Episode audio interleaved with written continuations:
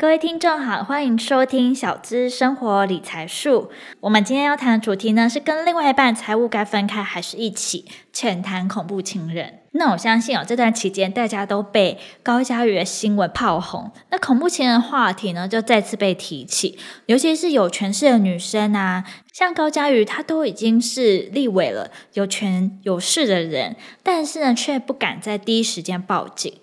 那你想想，如果说一般女生的处境的话，是不是更不好，更不敢做出什么反应啊、回应，然后去报警？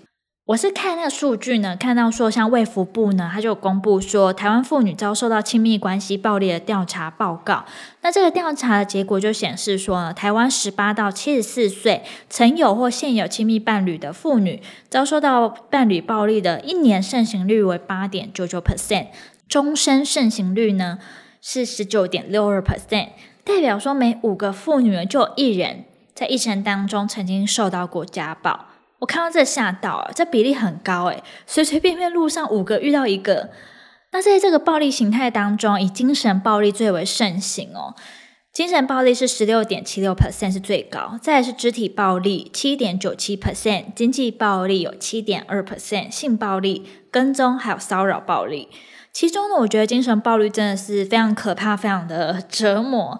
我虽然说没有遇到过伴侣有给我什么就是精神暴力的行为，但我曾经呢也有过说，在我小学的时候，然后老师呢会有一种对大家有精神暴力的这种感觉，所以我可以感觉到说，精神暴力真的让人家会非常非常痛苦，尤其是另外一半跟你是非常亲密的关系，那你一定会更在意他嘛。所以这种折磨程度呢，真的非常的可怕。这最常见的状况就是说，伴侣曾忽视你，或是对你冷漠相待，或是伴侣呢随时要知道你的行踪。那伴侣呢曾侮辱你，或是让你觉得说自己很糟等等状况。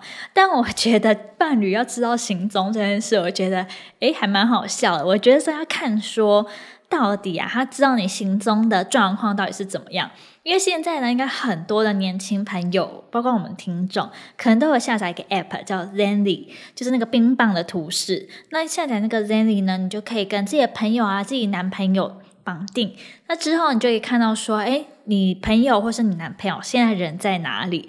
那包括说手机有没有电啊？那包括说现在的时速，就可以看得出来说，诶，他在骑车还是他在走路？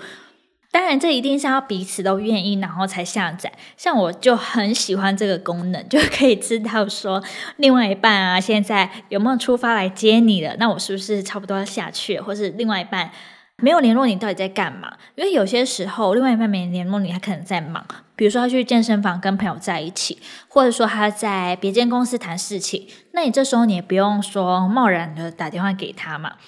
因为有些时候我还蛮担心的是说联络不到这个人，会不会他在路上是出了什么事情？所以呢，我觉得说，诶，你要知道你对方的行踪，也要看你的原本的出发点是什么。像我之前就有听过，我朋友呢，他们两个是班对，还是那种卷哥卷姐那种乖乖牌，但是男生会精神控制女生，然后控制欲是到很强很可怕的那种，已经算精神暴力了。讲一个比较轻的，就是女生的报备要跟朋友。去哪里喝下午茶？结果男生还会偷偷到那个地方去埋伏，看看女生有没有骗他。后来呢，好险这女生也退婚了，这婚也没有结成。我自己虽然说没有遇过恐怖情人，我也不知道说恐怖情人到底会有什么前兆，或者是说情绪波动比较大才有吗？除了观察对方之外，其实当你遇到恐怖情人的时候呢，该怎么全身而退，反而是最重要的。提醒大家，你慢慢的梳理，一定会比说乱刀斩快马来得好。但很多时候啊，财务上面的纠葛可能也会导致说让两个人产生分不开或是争吵的开端。所以，我这也是我们今天呢，为什么前面最主要的主题会来讨论说，哎，双方的财务呢，到底是要分开还是一起来做打理呢？因为我看到一些故事当中呢，有些妇女她受到丈夫的家庭暴力。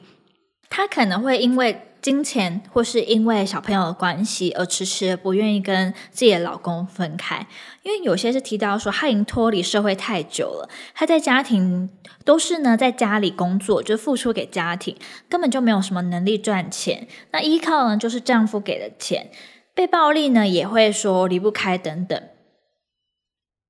所以呢，我们其实财务上如何的处理就很重要。大家认为说夫妻间呢要各自管理金钱，避免日后的纠纷，还是共享财产才算是说一个真正的家人呢？其实这从交往时期就可以思考的方向哦。尤其是我觉得在交往途中呢，你们就可以开始以这个模式慢慢慢慢的延续到结婚的。尤其现在还蛮多人会吵 AA 制这件事情。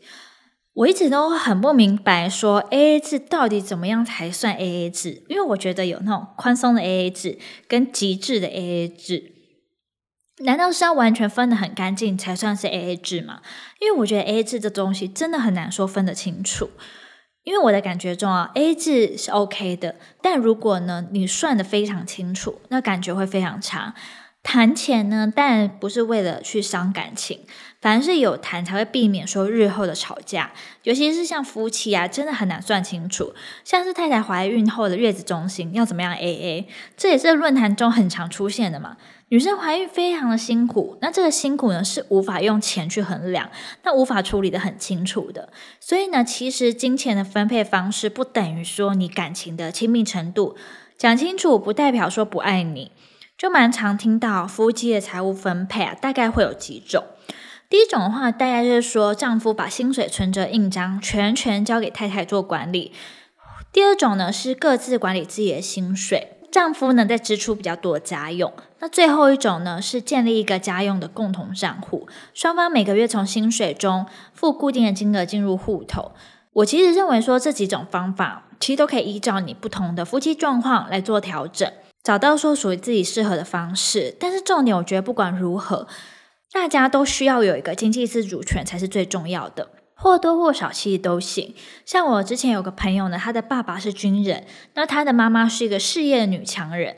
有一次的时候，他爸爸携家带眷嘛，一起跟军人的朋友们做军聚会。跟很多军人的朋友做聚会，那有一个军人的太太就拉着我朋友妈妈说，就很羡慕你，觉得说，嗯、你都可以自己有钱可以做医美，不会被丈夫限制，那可以买自己想要的东西。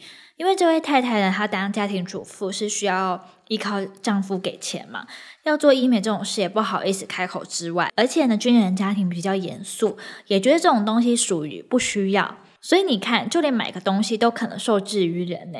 那何况当你受到暴力的时候，能够说潇洒的离开，跟社会的接轨，你能够非常潇洒的离开吗？你能够呢重新跟社会接轨，在没有经济基础的情况下重新出发吗？那我看到一篇文章是建议大家说，如果丈夫跟太太之间的一个共同账户的话。每个人薪水当然不一定说一样，那当然可以用比例分配的方式。这种关系的话，男女关系是平起平坐的，以及说双方要有共同分担的想法，不只说在财务上，还有在家务做家事上一面也是。所以，其实我这样看完以后，我觉得啦，其实男女关系算是一门艺术。像我自己就很不喜欢被拘束，被明文规定呢绑得很紧的那种。如果要说，哎，这次我做的比较多，哎，这次我买了什么，你付什么？那种感觉对我来说会变得很差，好像在计较什么的那种感觉。但讲这个并不代表说是为了多吃对方什么，就多啃什么那种感觉，而是呢，我会希望说，哎，双方都是自动自发，因为他知道说对方的好，对方的付出，而自然而然给予的尊重，而不是说规定好那种感觉啦。当然，每个人的做法一定都不相同。但是呢，在财务上的确，夫妻间最容易吵架的议题之一，就是在财务嘛。争吵、冷言冷语、激怒，都可能会变成彼此情绪的一个那种爆发。不过啦，我还是要强调，动手怎么样都不对，因为我相信，如果说是恐怖情人的话，你不管怎么样对他，他都还是会有问题，他都还是会是一个恐怖情人。因为你又不是他，你怎么可能什么事情都如他的意，知道他到底在想什么呢？所以说，其实我们自己呢，也不要随便说去激怒别人。大家彼此呢尊重，拥有财务自主权，才可以做到说不受制于人哦。那今天我们小资生活理财术就到这边结束。大家呢也可以跟我们分享一下，说你遇到一些恐怖情人，你的做法，或者说你觉得说在财务上该怎么样才是比较好、比较正确的呢？也欢迎留言跟我们做互动喽。那我们下期节目见，拜拜。